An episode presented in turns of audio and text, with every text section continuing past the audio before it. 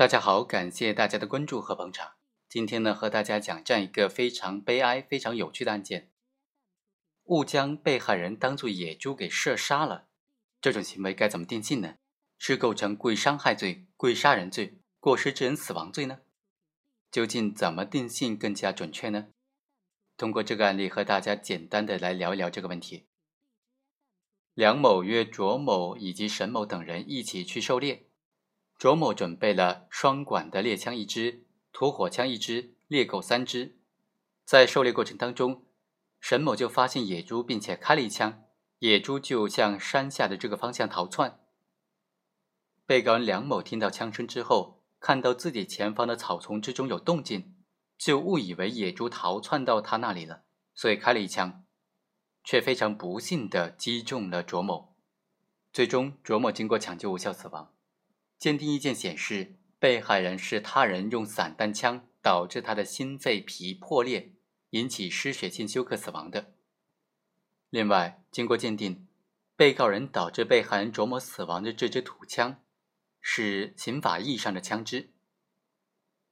案发之后，被告人的辩护人就提出，被告人和被害人在打猎的时候，两个人的坐点位置是非常清楚的。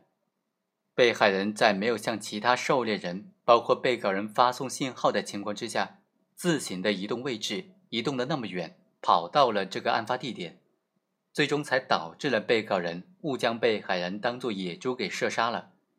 所以，被告人导致被害人死亡，是属于没有认识的过失行为。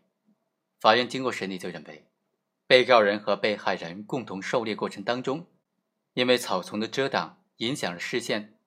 误将被害人当作野猪给射击了，导致被害人死亡，他的行为构成过失致人死亡罪。被告人违反枪支管理规定，在不具备配置配备枪支的情况之下，非法的持有枪支一支，造成的严重后果情节严重，已经构成了非法持有枪支罪，所以应当以过失致人死亡罪和非法持有枪支罪数罪并罚。被告人向被害人的亲属积极赔偿损失、赔礼道歉，获得了谅解。双方达成了和解协议，并且已经实际履行，所以依法可以从轻处罚。但是被害人的近亲属就提出不满的意见了。他说：“刑事和解不具有法律效力，所以对于被告人应当加重处罚，至少不应该从轻处罚。”法院就认为，被告人如实供述全部犯罪事实之后，和被害人近亲属在自愿合法的基础之上签字并且捺指印，达成了和解协议，而且履行完毕了。和解协议已经具有法律效力，被害人近亲属的这个反悔的意见，认为刑事和解协议不具有法律效力的这个意见是不予采纳的。最终，法院判决被告人犯过失致人死亡罪，判处有期徒刑三年；犯非法持有枪支罪，判处有期徒刑三年，决定执行有期徒刑三年零六个月。好，以上就是本期的全部内容，我们下期再会。